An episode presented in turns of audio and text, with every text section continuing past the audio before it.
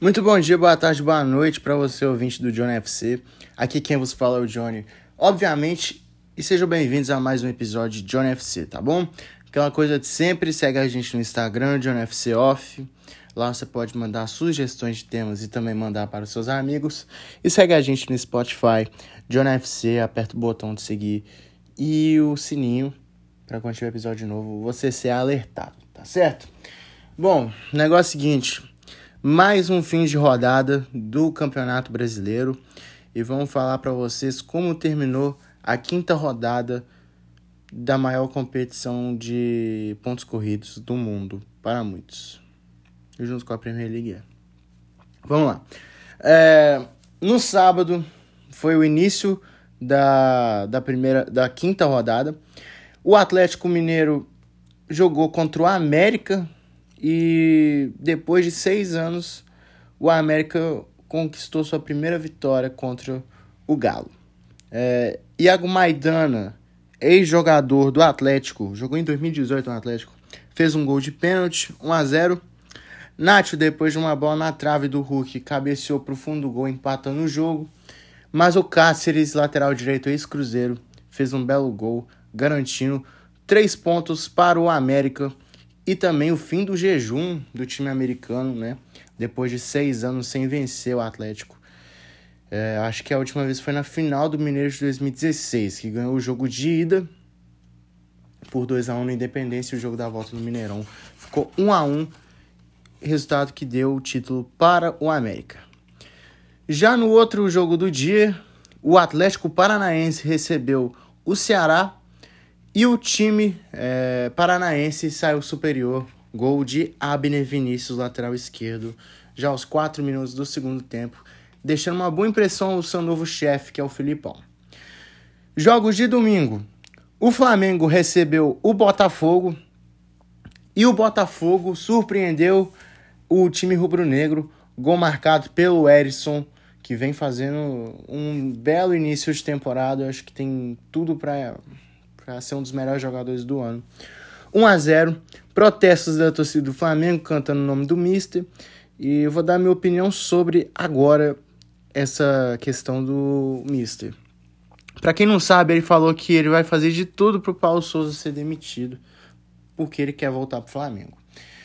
É, o Paulo Souza rebateu ele, falou que falou que assim que Deus abençoe ele, um negócio assim.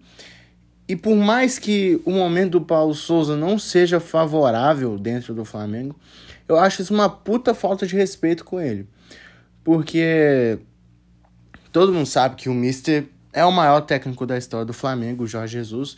Ele tem mais título do que derrota. E e eu sempre tenho esse argumento de que o flamenguista acha que vai ser igual 2019. Mas ninguém entende que os jogadores estão três anos mais velhos e para ser a mesma coisa, vai ter que reformular o clube inteiro, vai, o time inteiro vai ter que trazer novos jogadores, vai ter que dar tchau para todo mundo, porque é desse jeito. É só que o, o flamenguista fica nessa insistência de 2019 que acha que todo ano que vier tem que ser igual a 2019. E não é assim que funciona no futebol.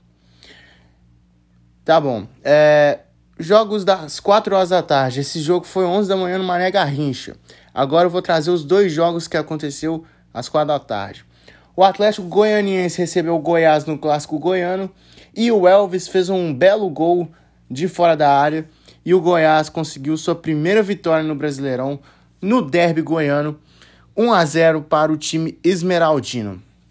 O que marcou nesse jogo também foi um triste, um triste acontecimento com o Felipe Bastos, jogador do, do Coritiba, do, do Goiás, que veio a público dizer que ele sofreu racismo.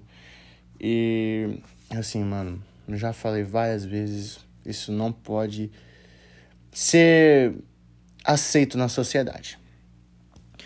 No jogo entre Palmeiras e Fluminense, é, o Palmeiras teve reclamou muito da arbitragem, falando que foi pênalti no Rony né, que o Fábio cometeu. Inclusive, uma ótima partida do Fábio ontem. Igual vinho.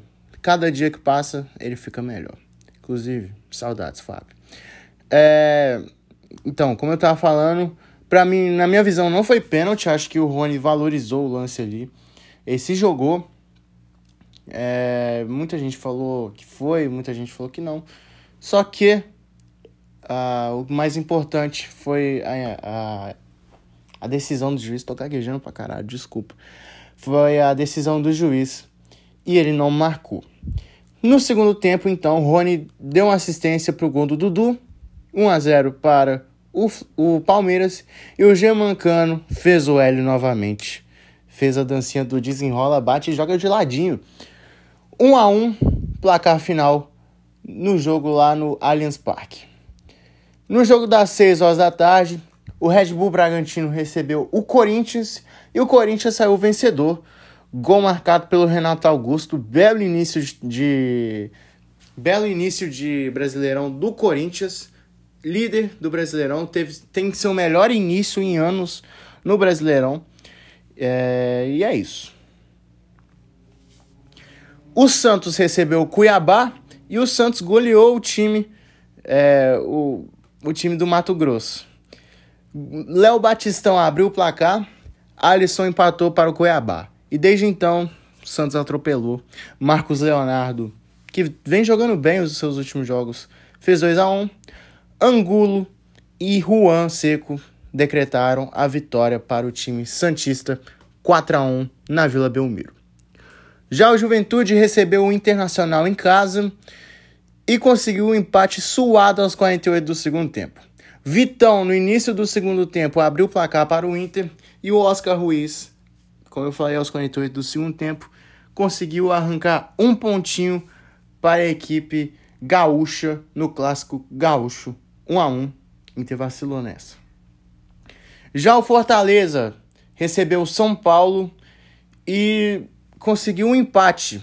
Luciano, que vem jogando bem em seus últimos jogos, não vamos, vamos, não, vamos ser sinceros aqui. Luciano abriu 1 a 0 mas o Iago Pikachu conseguiu o empate e o primeiro ponto do Fortaleza no Brasileirão. Não começou bem o time do Leão no Brasileiro, mas eu acho que vai melhorar com o tempo. Quem sabe uma vaga na Sul-Americana.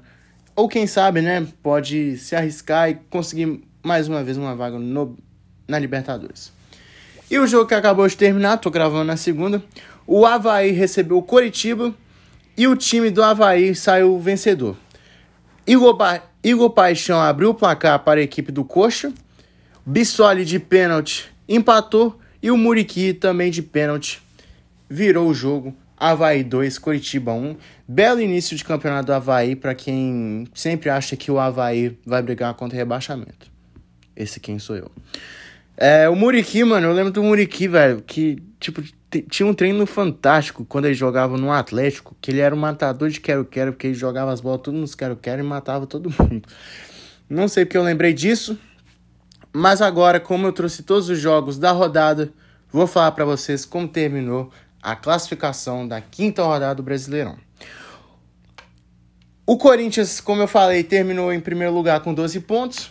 Santos em segundo e Havaí em terceiro o Santos, pelo, pelo saldo de gols, está na frente. O saldo de gols é de 6 e o Havaí é de 0.